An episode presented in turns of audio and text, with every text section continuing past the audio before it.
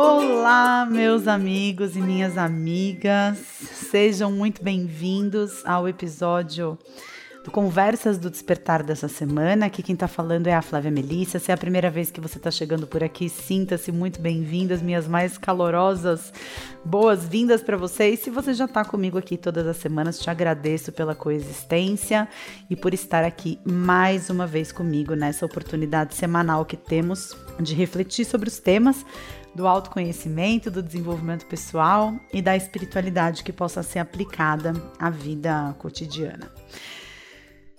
Ah, como vocês estão se sentindo hoje? Lembrando que hoje, para mim, o meu hoje é uma segunda-feira, pós primeiro turno das eleições.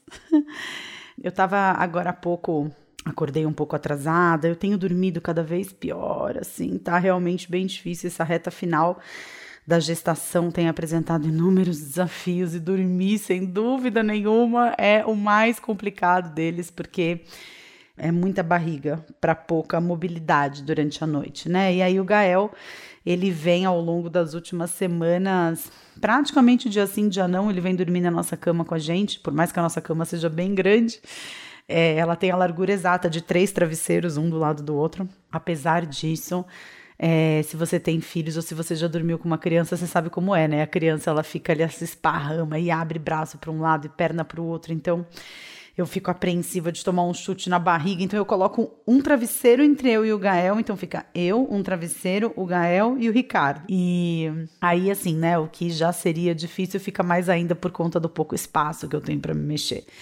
Então eu acordei atrasada hoje. O Gael ele estuda numa escola Waldorf, né? Então essa semana é a semana de férias da primavera e ele passa a semana inteira em casa. Então coisas que são usualmente simples de serem feitas, como por exemplo o suco verde, que é a nossa religião aqui, né? É o nosso ritual matinal é o suco verde.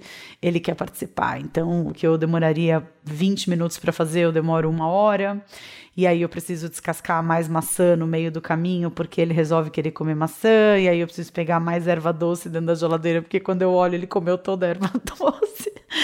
E acaba, é, acaba levando um tempo a mais para conseguir fazer tudo. E aí, como eu ia é, gravar o Drops da semana, que é o vídeo que os assinantes do Portal Despertar é, têm acesso todas as segundas-feiras, né? Em todas as atualizações do portal tem um vídeo novo todas as semanas. Eu entrei no Instagram rapidamente, entrei nos stories e fiz é, alguns stories falando, né, que eu ia gravar o Drops da semana para o pessoal do Portal Despertar que esse Drops ia ter mais ou menos uns 10, 15 minutinhos e que nesse período, quem quisesse podia é, me pedir fazer solicitação de assuntos para o podcast dessa semana, porque tem sido cada vez mais gostoso, né? Falar sobre algo que eu sei que vocês querem escutar. Então, é, eu fiz essa pergunta, lancei essa pergunta no Stories do Instagram e gravei o Drops da semana para o pessoal do Portal Despertar. E aí, na hora que eu estava vindo aqui para o quarto do fundo da minha casa, onde é, eu gravo o podcast todas as semanas, eu peguei o celular e abri o Instagram e fui vendo as respostas das pessoas e assim. 90% dos pedidos se referem a momento político, né? Então, momento político espiritualidade, como se manter sereno nesse caos, é, sobre a paz em tempos de polarização política, nesses tempos atuais, como lidar com quem pensa diferente de você, sobre o momento que o Brasil está vivendo, política. É, enfim, como trabalhar é, com a empatia para com o outro nesse cenário caótico da política, uh, enfim, né, todos os, os todas as perguntas, né, é, assim, aspectos emocionais da polarização política, sobre essa onda de discórdia e extremismo que ronda o nosso Brasil, sobre política e espiritualidade. Então, assim, mais de 90% é, das perguntas que eu recebi aqui, né, se tratam do momento político do Brasil. Na, acho que seria muita ingenuidade minha esperar algo diferente numa segunda-feira após primeiro turno das eleições presidenciais, não só presidenciais, né, mas também Senado e deputados e, enfim, governador. E, e eu acho que é bem interessante assim que essa pergunta, essas perguntas tenham vindo, porque o drops dessa semana para o pessoal do Portal Despertar eu falei exatamente sobre isso, então é, eu acho que é uma oportunidade boa para a gente repensar o contexto político do Brasil, não só do Brasil, do mundo, né? Quem sabe, né? Expandir um pouco as nossas ideias a respeito de um assunto tão polêmico, né? Então, é, antes de começar a falar sobre isso, é, não espere de mim aqui um ser cabo eleitoral de nenhum dos lados. A minha o meu posicionamento político ele é bastante claro, né? Enfim, eu sou seria muito difícil para mim me identificar com a visão de espiritualidade, de autoconhecimento que eu tenho, me identificar com qualquer tipo de liderança que oprime minorias, né? Então eu não preciso dizer qual é a minha posição política no atual contexto, o que não significa que eu seja cabo eleitoral de nenhum candidato, mas é eu, eu acredito que exista sempre uma outra forma de enxergar né, aquilo que está acontecendo. Então, é sobre isso que esse podcast vai se tratar. É política, espiritualidade e como despertar para o autoconhecimento em momentos de crise. Eu acho que talvez esse até seja o tema, né, o, o, título do podcast dessa semana. Eu sempre penso no título depois do podcast concluído, mas eu acho que esse seria um bom título. E para a gente começar a pensar a respeito desses assuntos, é, lembrando sempre que a visão que eu tenho a respeito de espiritualidade é aquela visão é, do que me impede de colocar em prática aquilo que eu sei que é certo, né? Porque eu acho que todos nós sabemos o que é certo independentemente do candidato que a gente defenda, independentemente do número que a gente tenha digitado na urna eletrônica no dia de ontem, independentemente das cores que a gente escolha usar nas nossas roupas nas próximas semanas, eu acredito que todo mundo saiba aquilo que faz sentido, né? Aquilo que é mais lógico, aquilo que é, é que, que beneficia o maior número de pessoas, né? É, e por que será que é tão difícil da gente colocar isso em prática? Por que será que é tão difícil da gente é, exercitar aquilo que no fundo da nossa alma a gente sabe que é o que faz sentido, né? É, e, e, é isso, é, é, é, um pouco sobre isso que eu gostaria de falar no podcast de hoje. Eu confesso que eu estou um pouco desconfortável de falar sobre esse assunto, porque é, realmente né, a motivação das pessoas terem me feito esse questionamento sobre como, fala, como aprender com o contexto atual. É, a mesma energia que está movendo essas pessoas a me fazer esse questionamento é uma energia que me faz ficar apreensiva do que eu vou dizer aqui. É, eu sempre tenho um cuidado muito grande para respeitar as mais diferentes formas de enxergar uma situação e eu tenho realmente essa preocupação assim de ser bastante imparcial nos meus julgamentos, porque eu busco viver a minha vida é, enxergando muito mais do que o que acontece, eu busco enxergar os processos por trás daquilo que acontece, né?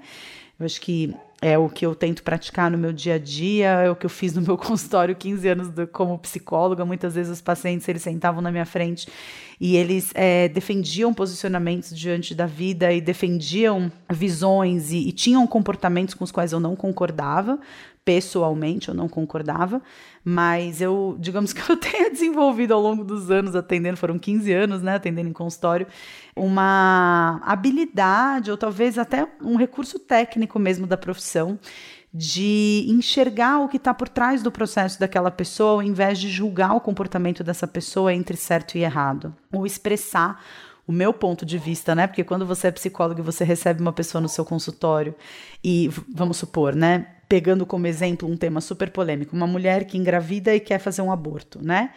É, não importa o meu posicionamento pessoal em relação àquilo, né? Para o processo dela. Importa o que ela está vivendo, o processo que ela está vivendo, qual é a opinião que ela tem sobre aquilo e qual é a motivação por trás das atitudes dela e o, como ela pode alcançar um lugar de paz dentro da escolha dela.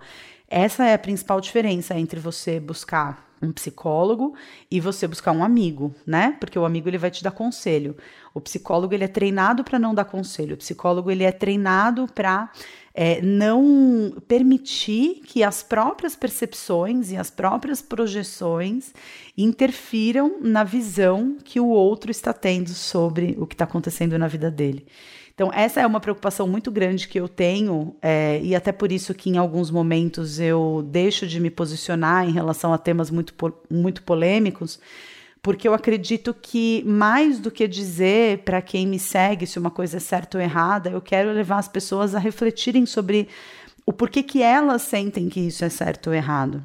É, por mais que eu tenha começado esse podcast dizendo que todo mundo sabe o que é certo, né?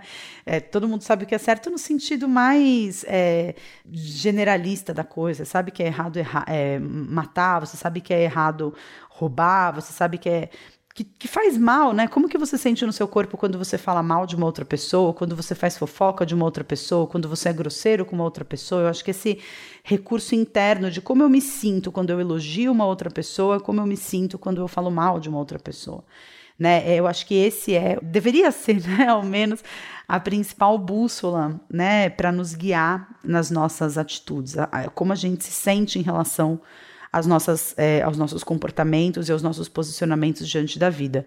Mas num aspecto mais amplo, não existe certo e errado, né? Existe aquilo que é certo e errado para você.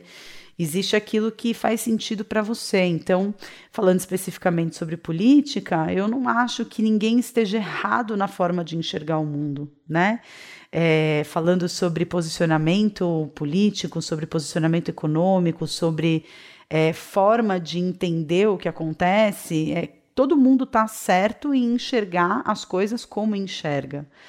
É, o que não significa que não exista uma verdade maior sobre tudo aquilo. É, eu entendo, por exemplo, eu sou capaz de compreender uma pessoa que tem um comportamento homofóbico. Por que, que eu sou capaz de compreender? Porque na minha vida eu já convivi com pessoas é, num número suficiente e, e com essa convivência, inclusive atendendo muitas vezes em consultório, eu consigo perceber que muito do comportamento anti, né, é, é, amor livre, sei lá o que, a gente pode chamar, né, esse comportamento homofóbico, ele é motivado por questões pessoais muito profundas e muito dolorosas e muitas vezes inconscientes, né?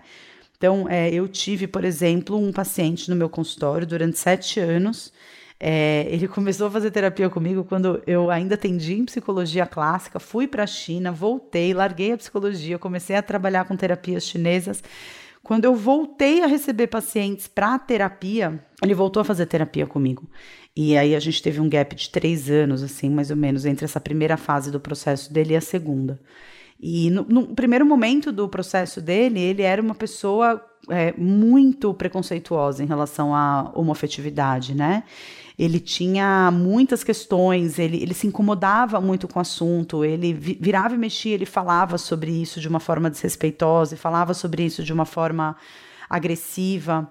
E depois, quando a gente retomou esse processo, depois de algum tempo, diante do trabalho que a gente tinha feito, e de alguns trabalhos nada a ver com psicologia que ele fez, ele fez um trabalho de santo daime, de ayahuasca muito forte. Ele começou a entender que, na verdade, as questões é, referentes à homofobia que ele sentia, na verdade, tinham a ver com uma memória que ele tinha completamente suprimido da infância dele, de que ele tinha recebido, né, ele tinha sofrido um abuso sexual por parte de um tio, né? É, e ele tinha questões muito pessoais dele, se na verdade ele era gay ou não, né? Então, assim, num caso como esse, eu sou muito capaz de compreender um comportamento homofóbico, né? Eu, eu sou profundamente capaz de compreender uma pessoa com uma postura é, racista, se eu olho para a vida dessa pessoa e eu vejo a forma como ela foi criada, e eu vejo a forma como essa pessoa recebeu ensinamentos dos pais, dos cuidadores, e eu vejo a forma como ela é, cresceu diante da vida, eu sou profundamente capaz de compreender a visão que ela tenha sobre diferentes raças, diferentes etnias. O que não me faz concordar com essa visão e não me faz é, pessoalmente acreditar que tudo isso é bobagem, né? Com quem a pessoa vai se relacionar afetivamente, se é com homem, se é com mulher. é, contanto que haja consenso entre ambas as partes, né? Ou é, você discriminar uma pessoa por causa da cor da pele dela, ou por causa da etnia dela, por causa da origem social dela, tipo, tudo isso para mim. É, eu, eu, eu acho que são coisas que a gente não precisaria nem estar discutindo se devem ser respeitadas ou não, né? Assim como o direito das mulheres. É, eu acho que são coisas que nem deveriam estar na pauta. ninguém deveria falar sobre isso, porque são coisas tão óbvias, são coisas tão. É, é, é, ridículo de tão simples, né? Como não existe nenhum motivo é, é lógico para uma mulher receber um salário menor do que um homem, ou uh, uma pessoa que não tem acesso à educação de qualidade ter diferentes oportunidades de ingressar numa faculdade, é, ou, enfim, receber facilidades porque ela não consegue sustentar os filhos. Isso, isso, isso não deveria estar em pauta, né? Isso não deveria ser, ser questões para a gente refletir, né? Política social.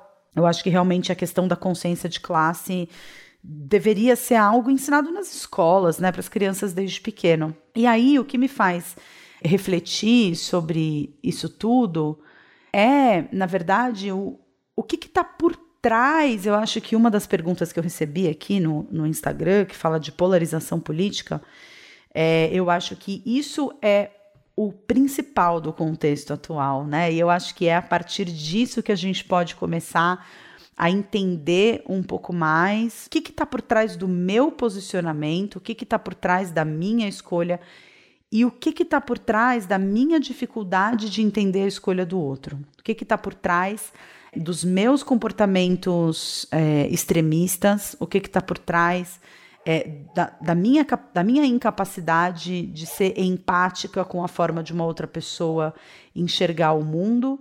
E eu não estou querendo dizer, né, com isso, que as posições políticas de cada um, eu tenho a minha, assim como você tem a sua que está me ouvindo, é, deva ser abandonada só porque eu sou capaz de compreender o que faz uma outra pessoa ser racista ou misógina ou homofóbica, né? Eu compreendo o processo do outro, mas isso não necessariamente faz com que eu mude o meu posicionamento interno. Eu talvez tenha uma facilidade maior de fazer isso por conta do meu treinamento técnico mesmo como psicóloga, né? Eu fiz isso na minha vida todos os dias praticamente da minha vida durante 15 anos profissionalmente, e isso faz com que eu seja um pouco mais preparada para agir dessa forma também nas minhas relações sociais e também é, na minha percepção individual de mundo, né? Eu talvez até ache interessante falar um pouco sobre o que eu tive que viver no meu próprio processo e o que, que faz um psicólogo ser preparado, né? Para viver essa capacidade empática, o que, que faz uma pessoa com um treinamento para cuidar de outros seres humanos ser capaz de sair da sua do seu ponto de vista e durante alguns segundos como se fosse um space out assim, né? Como se fosse você sair de dentro do seu cérebro, enxergar a vida da pessoa e os posicionamentos da pessoa como se você estivesse vestindo o cérebro dela dentro da sua cabeça desenvolver uma visão empática com essa pessoa, falar: eu, eu, entendo que você seja capaz de pensar dessa forma, eu entendo que você seja capaz de enxergar o mundo desse jeito. Eu, no seu lugar, tivesse sido criada como você foi, tivesse vivido as experiências que você viveu. Óbvio, então eu, eu seria você, né? Eu não seria eu. Se eu tivesse vivido tudo que você viveu, eu pensaria exatamente igual a você. Mas, dentro da minha realidade, a coisa acontece de uma forma diferente. Eu acho que tem algumas coisas que é, são muito importantes de serem colocadas né, nesse podcast. A primeira delas, é, eu acho que sempre existem, talvez eu até já tenha falado sobre isso aqui no podcast, muito provavelmente sim, porque é algo que eu treino bastante exercitar na minha vida. Eu acredito que seja, é, sejam as duas formas através das quais a gente consegue enxergar o mundo que nos cerca. Eu acho que existem duas formas da gente analisar qualquer tipo de acontecimento, qualquer coisa que aconteça com a gente, qualquer tragédia ou qualquer tipo de situação que a gente é, esteja vivenciando. Eu acho que a primeira forma é do ponto de vista do ego. O que, que é o ponto de vista do ego? Quando eu levo em consideração os meus aspectos, quando eu levo em consideração a minha opinião, quando eu levo em consideração a minha visão. Por isso que eu chamo esse ponto de vista do ego de uma visão horizontalizada. Né? Então eu olho as coisas do meu campo de visão. Então, de onde eu enxergo são os meus pontos de vista. Lembrando que o significado da expressão ponto de vista é, não se trata daquilo que eu estou observando, né? Não se trata daquilo que eu estou vendo. Se trata da posição em que eu me encontro quando eu vejo alguma coisa acontecendo. É, eu estou falando ponto de vista. Ponto de vista, o que é ponto de vista? É o ponto em que eu estou quando eu vejo alguma coisa. Então, de acordo com o meu ponto de vista, de acordo com o que eu posso observar, de acordo com o que eu sou capaz de ver e de entender de uma situação. Isso é ponto de vista. Ponto de vista não é opinião, né? A gente confunde muito as duas coisas. Opinião é, pressupõe reflexão sobre algo. Então, eu tenho uma opinião formada a respeito de um assunto que leva em consideração o meu ponto de vista e leva em consideração pontos de vistas de outras pessoas com quem eu conversei, de quem eu li artigos na internet, de quem eu, é, enfim, de alguma forma interagi para formar aquela opinião. A minha opinião não é ponto de vista, mas a gente fala muito de opinião como se fosse ponto de vista. Não, meu ponto de vista é isso que acontece, como se fosse aquela. Eu, é, o que eu percebo muito é uma dificuldade que a gente tem na nossa vida de sair do ponto de vista e partir para a opinião. Então, para eu formar uma opinião, eu preciso ir além do meu ponto de vista, eu preciso ir além das minhas próprias experiências, daquilo que eu vivi na minha vida, né? Como nesse caso do meu ex-paciente homofóbico e que num segundo momento se conscientizou de que as questões relacionadas à homoafetividade dele tinham a ver com traumas, com dores, com dúvidas muito profundas e existenciais dele. É, eu, dentro do meu ponto de vista, ele estava errado em ser homofóbico né? Mas a minha opinião sobre o que ele vivia era diferente, porque levava em consideração o ponto de vista dele. Eu incluo o outro ao invés de excluir. Né? Quando eu falo o meu ponto de vista é tal, eu estou invalidando todos os outros pontos de vista de outras pessoas. E a opinião, ela pressupõe a inclusão de outros pontos de vista. Tem aquela frase que diz que se dois homens se encontram e cada um leva um pedaço de pão, eles se encontram, eles compartilham o pão um com o outro e cada um vai embora com um pedaço de pão.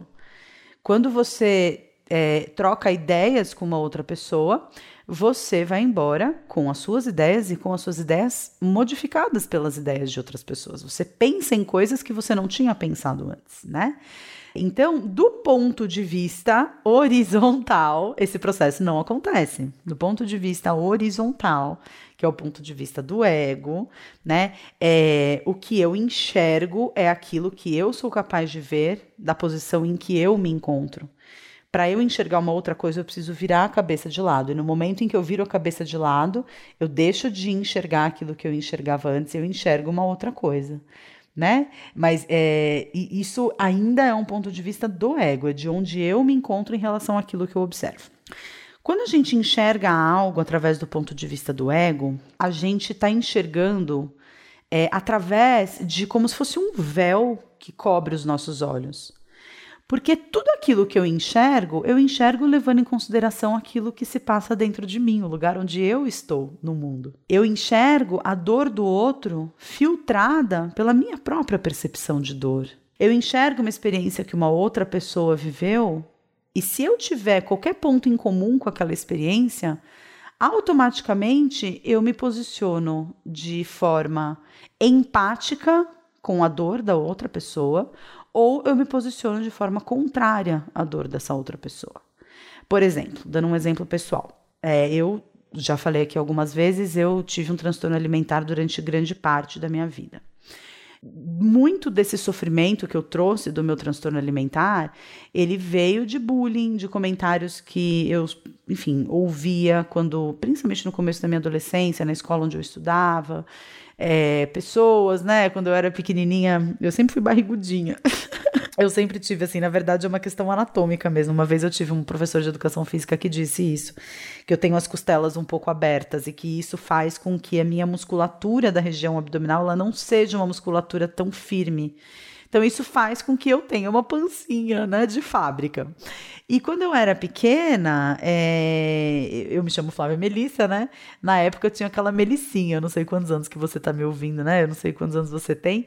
É, mas tinha essa melicinha e ela vinha com uma pochetezinha, uma pochetezinha de plástico.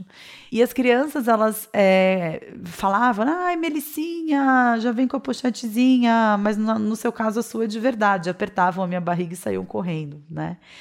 É, então, é, essas lembranças que eu tenho de comportamentos gordofóbicos, né, que hoje isso tem nome, graças aí às divas maravilhosas do movimento Body Positive, Hoje em dia a gente fala sobre gordofobia. Se você jogar gordofobia na internet, você vai descobrir o que é, né? A gordofobia.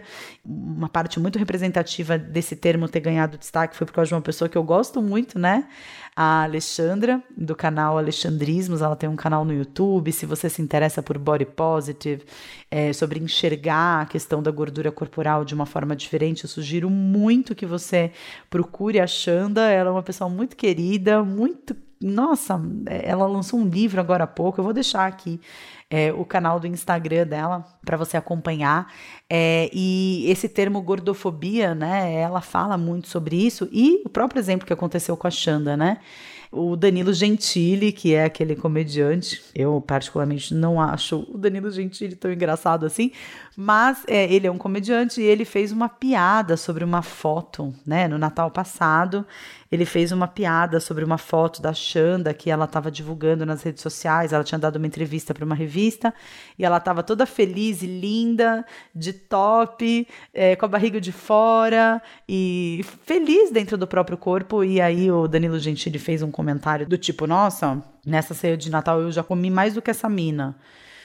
E aí ela começou a sofrer muito bullying, porque as pessoas começaram a, enfim, denunciar. Ah, ele falou isso de você, falou aquilo, falou aquilo outro, etc e tal. Então, quando esse fato aconteceu, por conta da minha própria experiência pessoal de ter vivido um transtorno alimentar, de ter sido bastante ofendida em relação a isso durante a minha vida.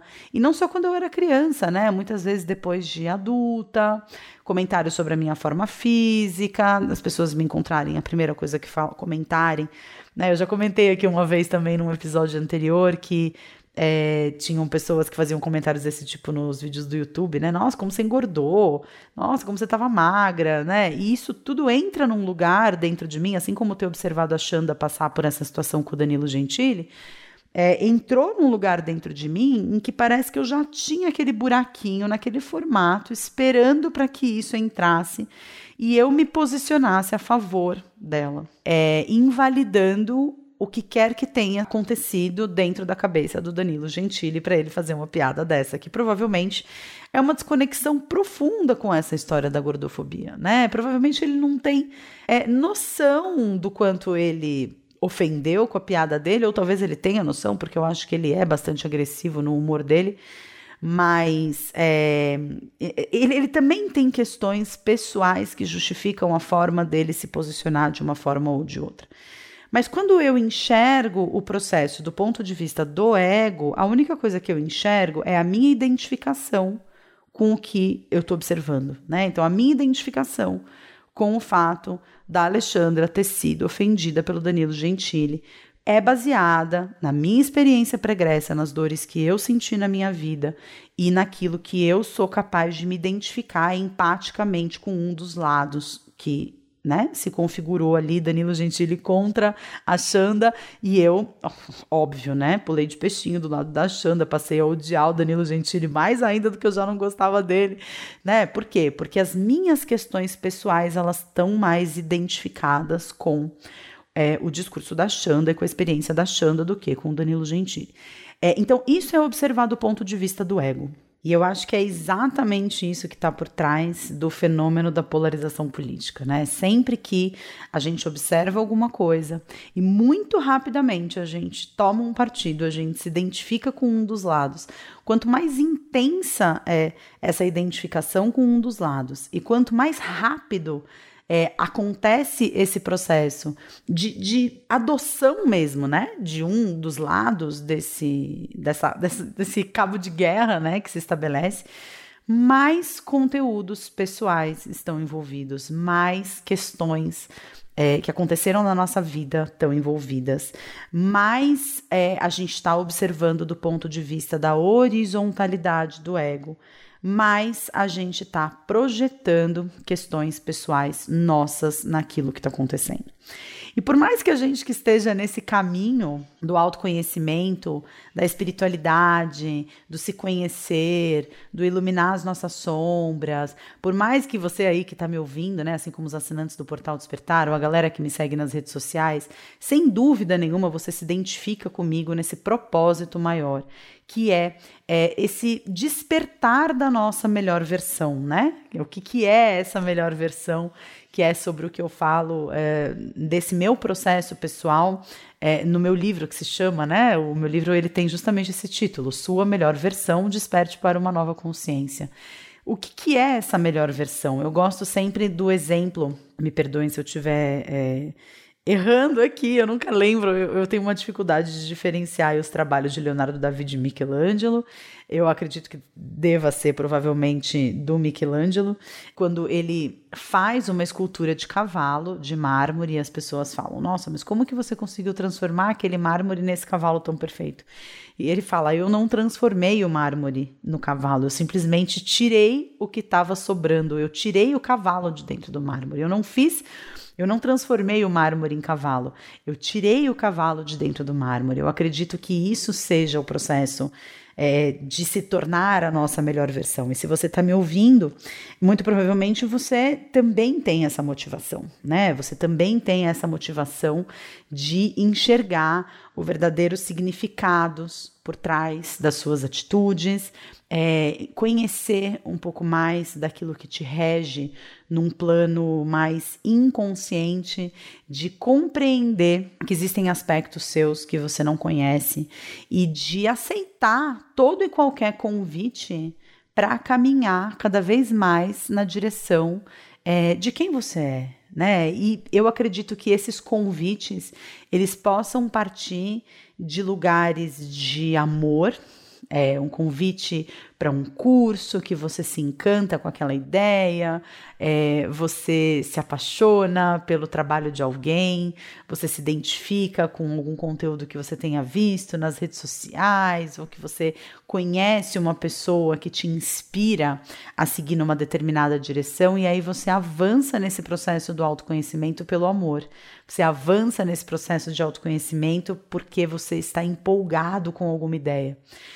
Mas eu também acredito que a dor, o medo, a revolta, a ira, a falta de compreensão, é, os problemas que a gente enfrenta na nossa vida também sejam convites importantíssimos para a gente caminhar na direção de se conhecer mais e de entender mais o que se passa dentro da gente. E a gente consegue fazer isso subindo no banquinho e enxergando os processos por trás daquilo que está acontecendo. Uma das coisas que eu falei uh, no Drops dessa semana para os assinantes do Portal Despertar foi a respeito de dois acontecimentos é, bastante, bastante emblemáticos, assim, que particularmente tiveram, ganharam um significado muito profundo para mim. É, principalmente quando eu tive a oportunidade de subir no banquinho e enxergar a situação acontecendo de acordo com uma perspectiva diferente daquela que a minha mente horizontal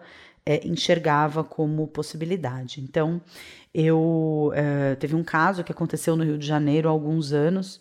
Esse caso mexeu muito comigo. O caso do menino João Vitor. É, eu acredito que talvez você se lembre desse caso. Foi o caso de um menino. Ele tinha acho que cinco ou seis anos, talvez. E ele estava no carro junto com a mãe dele. A mãe dele sofreu um assalto é, os bandidos assumiram a direção do veículo, ela não teve tempo de soltar o filho da cadeirinha. Os bandidos aceleraram com o carro e esse menino morreu esfolado, né? Ele foi sendo arrastado pelo caminho. No final das contas, morreu esfolado, né? E aquilo foi muito forte, assim, porque, enfim, além de ser é, uma possibilidade muito real, né? Imagina, eu não tinha nem planos de ser mãe na época em que isso aconteceu, mas é, de ser uma possibilidade muito real de acontecer com qualquer pessoa que vive numa grande cidade e, e, que, enfim, né, sofre um assalto, não ter tempo de tirar um filho de dentro do carro, é algo totalmente possível de acontecer com qualquer pessoa que a gente conhece. Me chamou a atenção porque coisas relacionadas à criança sempre me tocam muito, né? Justamente pelo entendimento de como que uma criança pode merecer isso, né? Quando a gente pensa em lei da atração, a gente pensa em cocriação, a gente pensa em tudo isso, é muito fácil da gente pensar é, no que a gente está vivendo na nossa vida agora, né? Então, por exemplo, se eu for pensar na Gi, uma pessoa tão boa, uma pessoa tão alegre, uma pessoa cheia de vida, uma pessoa que só se preocupou em fazer o bem para as outras pessoas durante a vida dela, uma das pessoas mais generosas que eu conheço, que, que eu conheci, né? Porque ela faleceu. Pô, o que, que ela fez para merecer isso, né? É, é, esse é o questionamento da mente. Por mais que a gente tenha conhecimento sobre da atração, sobre os segredos, sobre física quântica, a gente se pergunta: nossa, mas o que, que a pessoa fez para merecer isso? Né? Ela não merecia isso. Isso é o ponto de vista do ego, né? O ponto de vista da horizontalidade, daquilo que eu sou capaz de perceber. E quando isso acontece com uma criança, fica mais difícil ainda de compreender. Que, que uma criança fez para ela ficar gravemente doente, para ela ter uma, é, um câncer ainda criança, para ter uma doença séria, para morrer muito nova, de uma forma tão violenta como foi esse caso do João Vitor. E esses são, essas são questões que mobilizam demais assim as minhas dúvidas mesmo, né, em relação ao caminho da espiritualidade. Eu com a história da Gi, eu passei por um processo muito forte assim de questionamento. Nossa, será que eu realmente acredito nas coisas que eu digo que eu acredito? E acho que eu até dei uma sumida mesmo das redes sociais, porque de repente eu comecei a me questionar mesmo. Nossa, mas será que tudo isso que eu falo para as pessoas, eu realmente acredito nisso? Por que, que é tão difícil de colocar em prática quando é a minha melhor amiga morrendo? E eu lembro que esse caso do João Vitor aconteceu uma coisa muito forte, que foi uma carta psicografada, que eu não sei se foi a mãe que recebeu, enfim, essa carta chegou a público. É, e eu fiquei sabendo de que esse menino, nessa carta psicografada, ele agradece pela oportunidade que ele tinha tido de zerar contas, né? Entre aspas, mais ou menos essa expressão, mas de ficar kits assim. Porque numa existência passada, ele tinha sido um soldado romano que dirigia uma daquelas bigas, que eram daqueles carros movidos por um cavalo, é, ele tinha duas rodas, e ele arrastava cristãos no Coliseu. E os cristãos morriam esfolados e que de alguma forma essa experiência que ele tinha tido aqui na Terra tinha dado a oportunidade dele finalmente é, estar kits com essa, essa ação que ele tinha cometido numa vida passada e que ele se sentia muito grato e agradecia muito a mãe por ter é, dado essa oportunidade a ele. E um outro caso também que mexeu bastante comigo foi dos jovens lá daquela cidade de Santa Maria, no Rio Grande do Sul, que morreram numa boate, né? A boate pegou fogo é, por causa de um show de rock que estava tendo. A banda é, colocou um, sei lá, um negócio que soltava fogo, pegou no teto, as, as pessoas não conseguiam sair.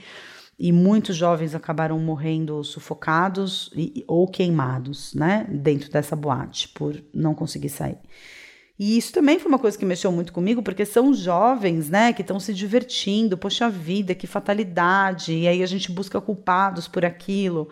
Então, o culpado era o dono da boate, que não tinha feito o revestimento adequado do jeito que tinha que ser, e o segurança que não deixava as pessoas saírem porque elas tinham que pagar a comanda. É... E aí a gente entra muito facilmente nessa lógica de quem é o culpado pela situação ter acontecido. E toda vez que a gente enxerga um culpado, a gente deixa. Duas coisas acontecem. Primeiro, que a gente deixa de ser capaz de enxergar um significado simbólico maior por trás daquilo que está acontecendo. Porque na hora em que a gente nomeia um culpado, pronto, ele é o culpado, acabou. Eu não preciso mais refletir sobre esse assunto. Eu já escolhi que aquele cara é o culpado, ele tem que morrer na forca e pagar por toda essa dor que eu estou sentindo. Ele é o responsável por isso, eu não preciso mais refletir. E uma segunda coisa que acontece é que a gente deixa de enxergar a situação pelo lado da pessoa que é o culpado, né? Então, no caso, o segurança que não deixava os jovens saírem, porque é, senão ele ia ser cobrado pelas pessoas que saíram sem pagar a comanda, né? É, ou no caso do bandido que roubou aquele carro, e eu quero deixar bem claro que se fosse o meu carro, se fosse o meu filho, eu ia querer trucidar esse FDP do bandido, porque quando eu coloco as minhas emoções em jogo, eu estou olhando de um ponto de vista de horizontalidade, é, e eu disse que não é nem é, possível a gente se desidentificar, eu como mãe que vivo andando por aí com meu filho na cadeirinha no banco de trás, é, eu ia querer que esse bandido morresse, eu ia querer jogar toda a minha raiva, toda a minha frustração e toda a minha dor em cima dele. Mas quando eu faço isso, eu deixo de enxergar também o lado desse cara, né? O que, qual é o ponto de vista dele da situação que aconteceu, né? Eu deixo de me colocar no lugar do outro e de entender o mundo através do olhar do outro. Quando eu sou capaz de fazer isso, quando eu sou capaz de me colocar no lugar de um outro ser humano e entender o que ele está enxergando do mundo e o motivo pelo qual ele é, tem aquele posicionamento em relação ao fenômeno que ambos estamos observando de pontos de vista diferentes, eu crio uma capacidade de conexão com essa pessoa. E é através dessa conexão que se abre uma possibilidade real de transformação. É quando eu consigo ser empático com o ponto de vista do outro. É quando eu consigo me colocar efetivamente no lugar do outro, ainda que com a minha dor. Mas quando eu sou capaz de me colocar no lugar do outro e entender, compreender, eu acho que a palavra-chave da espiritualidade é compreensão. Quando eu compreendo o que está por trás do comportamento dessa outra pessoa, eu saio dessa lógica dual, desse cabo de guerra, dessa polarização entre dois lados, e eu sou capaz de transformar tanto a minha visão a respeito daquilo que eu estou observando, como a visão do outro. Isso não significa que eu vá transformar a minha visão a respeito daquele assunto e eu vou sair por aí roubando carro, esfolando criança, ou que eu vou, se eu tiver num incêndio, eu não vou deixar as pessoas saírem porque não é porque eu compreendo a visão de mundo do outro que eu preciso agir como o outro, que eu preciso tomar as mesmas decisões que o outro toma.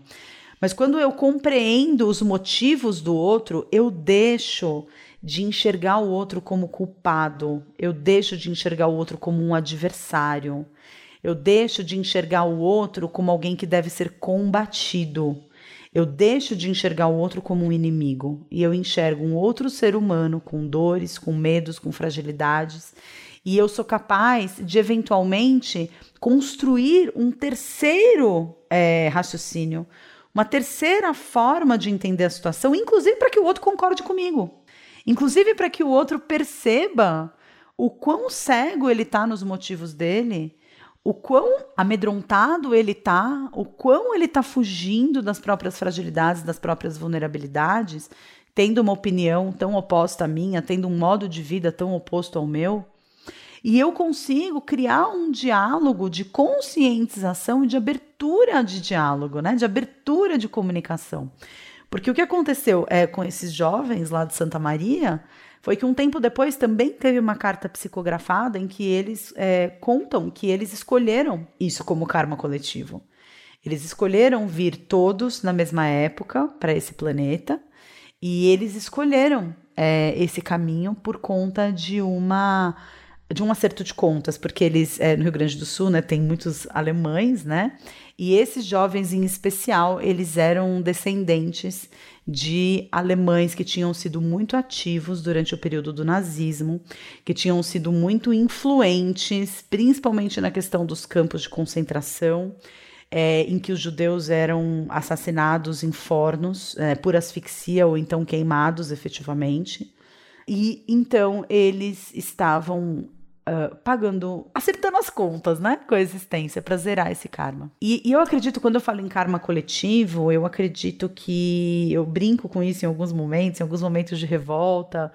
Eu brinco, eu falo, caramba, o que, que eu tinha que nascer nesse país? Meu Deus do céu, isso aqui é karma coletivo, isso aqui é karma coletivo. E de, de fato eu acredito que exista isso. Eu acho que ninguém nasce num país à toa, né? Eu eu, eu não sou kardecista, tá? Que fique claro. É só realmente uma fonte de inspiração que realmente me acalenta nos momentos de lidar com notícias difíceis, né? Mas eu, de fato, acredito que a gente nascer num determinado país Isso não significa que a gente não possa mudar de país, mas eu acho que nascer num determinado país, eu acredito que tenha muito a ver com uma, uh, uma, uma paridade, assim, né? O estabelecimento de uma ressonância uh, vibracional da nossa alma com a energia que rege os valores, o contexto ético, cultural, socioeconômico daquele país. Eu acredito muito fortemente nisso, principalmente depois de ter morado durante quase um ano na China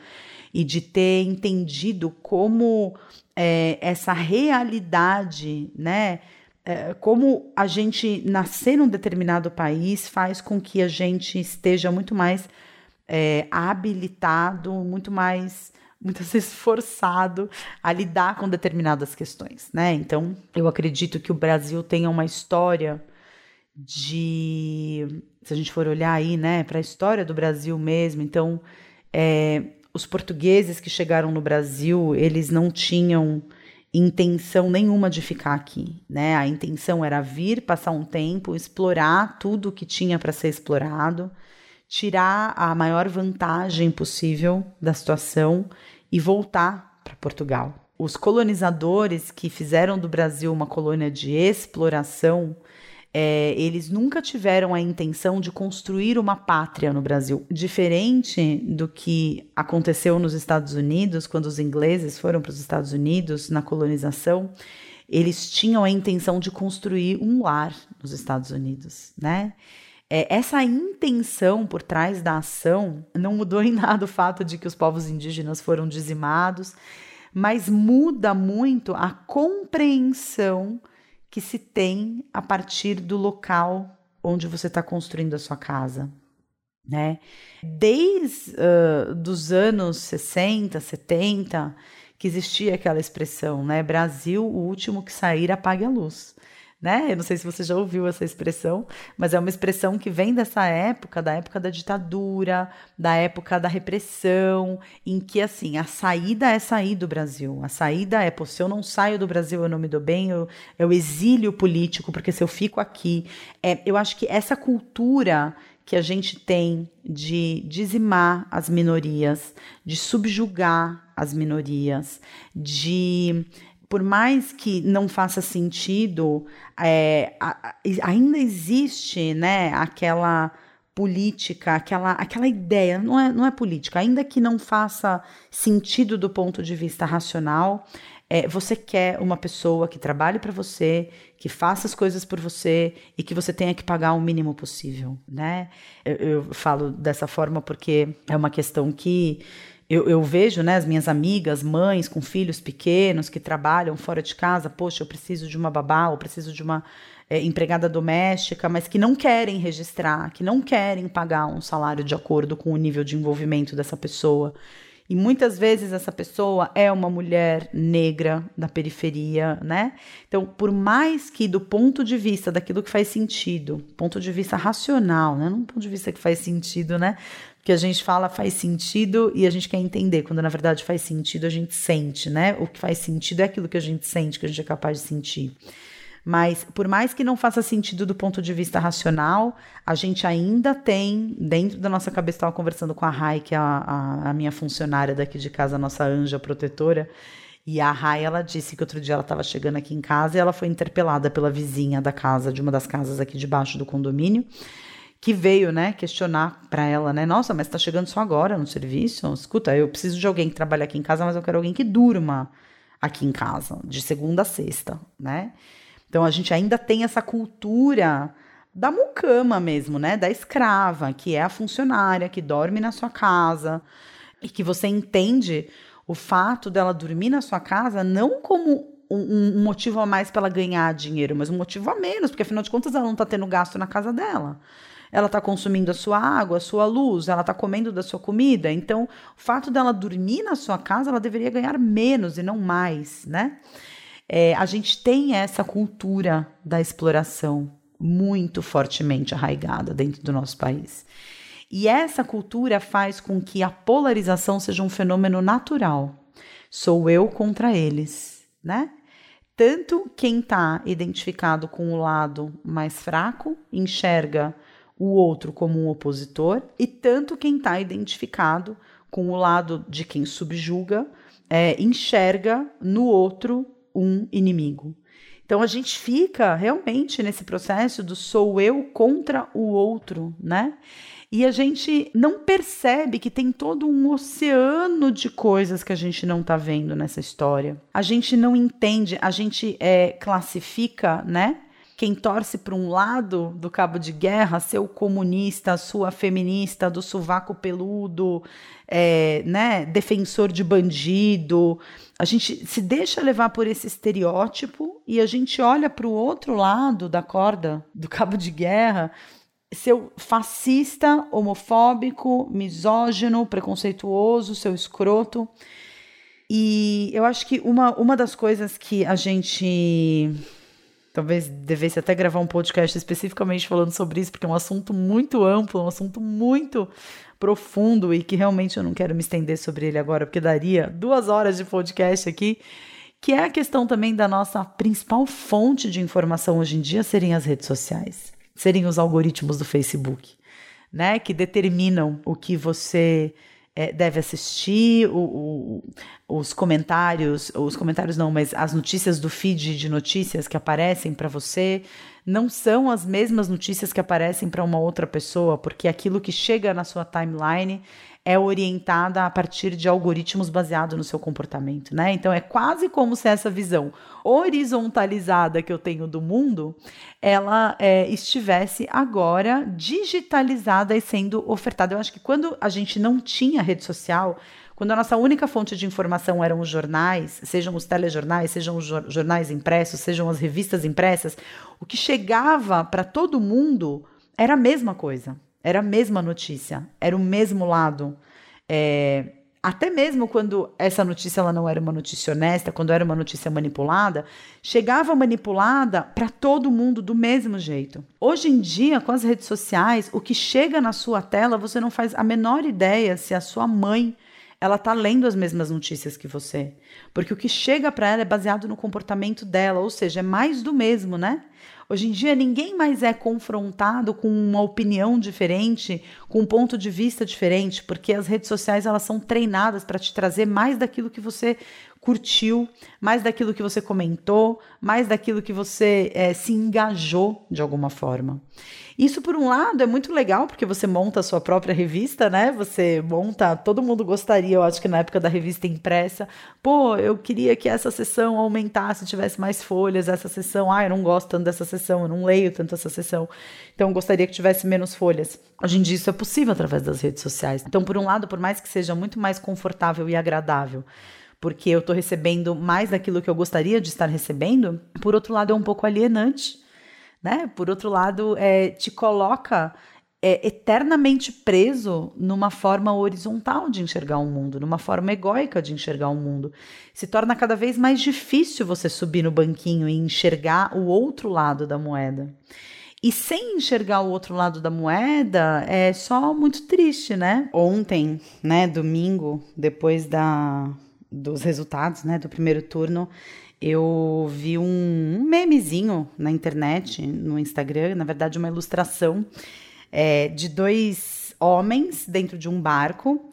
E aí, um homem, naquele balãozinho, né? Como se ele estivesse gritando, ele estava gritando mortadela, né? Mortadela, mortadela, mortadela.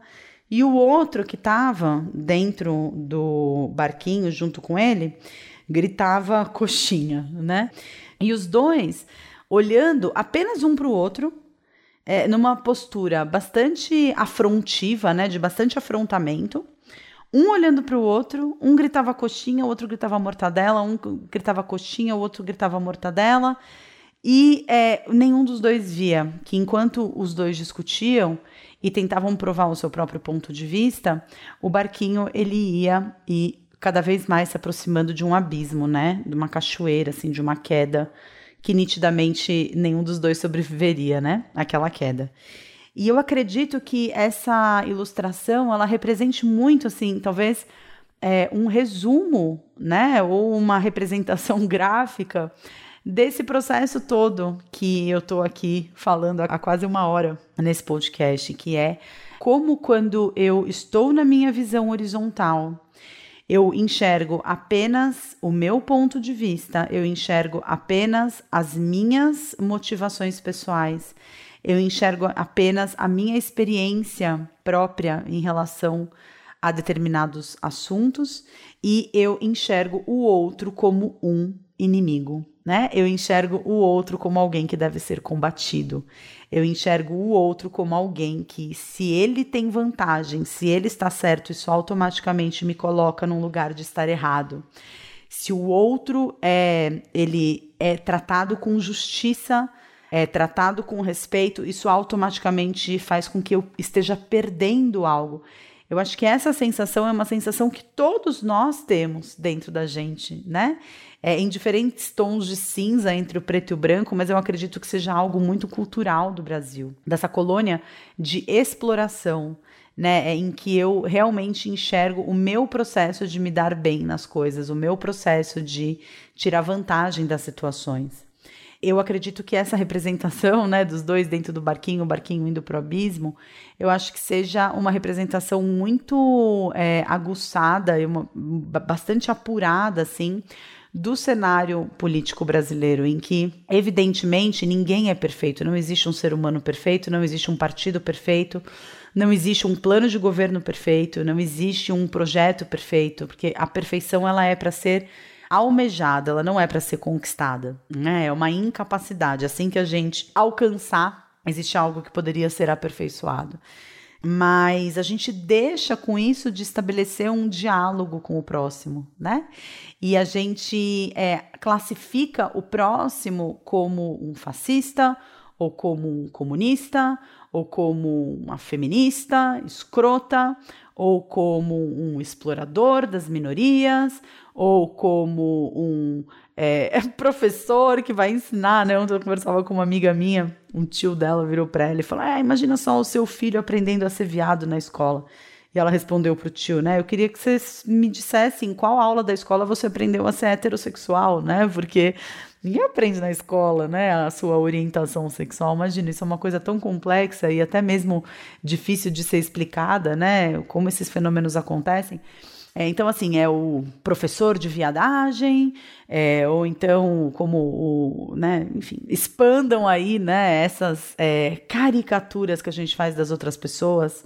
É, e, e, quando a gente joga essa máscara para o outro, quando a gente joga essa caricatura para o outro, quando a gente veste o outro desse personagem que é criado baseado nas minhas próprias visões de mundo, nas minhas próprias percepções de mundo, o que acontece é que a gente deixa de ser empático, de enxergar a real motivação por trás das atitudes das outras pessoas e eventualmente crescer com isso, né? Então eu acredito que o processo de autoconhecimento ele pode sim é, ser perseguido numa análise bastante delicada e dedicada do que está acontecendo no nosso contexto político, do nosso cenário sociopolítico. Eu acredito que tudo isso que está acontecendo sirva como uma ferramenta super importante de autoconhecimento e eu queria realmente trazer essa ideia, né, de que a gente tem essa tendência de colocar num lado da gangorra os mocinhos, do outro lado da gangorra os bandidos, e no momento em que a gente faz isso, a gente deixa de enxergar o potencial do mocinho, né, da vítima se responsabilizar pela própria vida, do bandido entender a vítima que existe dentro dele que ele não está olhando e que a gente consiga construir um diálogo é, de crescimento para todos, ao invés de ficar na luta para provar quem está certo e quem está errado. É, eu gostaria muito de receber os feedbacks de vocês em relação a esse assunto. Gostaria muito de saber se vocês é, conseguem entender o que, que é esse subir no banquinho, né? É, porque muitas vezes isso significa ajudar o outro a pensar de uma forma fora da caixinha.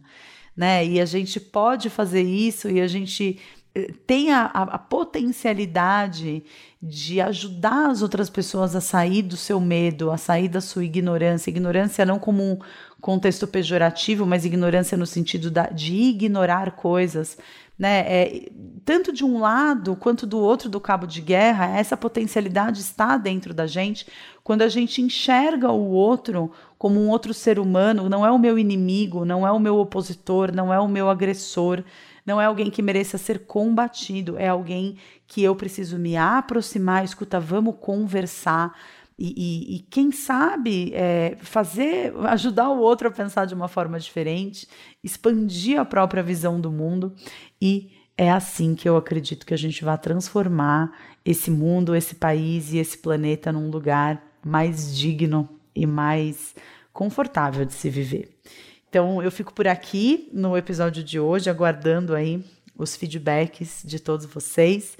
Quero também deixar aqui estendida a minha mão através do desafio Você em Paz, que é um desafio que vai acontecer gratuitamente online ele vai ter 10 dias de duração e tem o objetivo de nos ajudar a caminhar na direção da paz interior. Esse desafio começa no dia 29 de outubro, que é bastante sincrônico, porque é o dia seguinte do segundo turno. Então, no dia 29 de outubro, a gente começa com esse desafio e ele vai até o dia 7 de novembro. Então, para saber tudo, você é, acessa desafiovocêempaz.com.br. É um desafio que está sendo patrocinado pelo Portal Despertar, que é uma área exclusiva de assinaturas um portal de assinantes é, com, enfim, mais de 60 meditações, vídeos inspiracionais, áudios incríveis para você baixar, fazer download. É, a gente tem aulas ao vivo duas vezes por mês. Enfim, é um, a menina dos meus olhos, né? É o Portal Despertar. E o Portal Despertar vai emprestar conteúdos exclusivos para a realização desse desafio. Então, durante 10 dias, os inscritos vão receber e-mails com tarefas diárias, com, com conteúdos para servirem de suporte de apoio nessa jornada. E também, se quiserem fazer parte da lista de transmissão, vão receber conteúdos muito especiais também através da lista de transmissão. Então, fica o meu convite para você.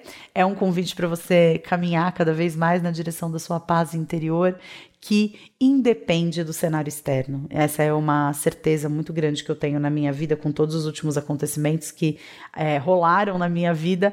Eu é, digo que a paz interna ela depende muito menos das coisas de fora do que a gente imagina.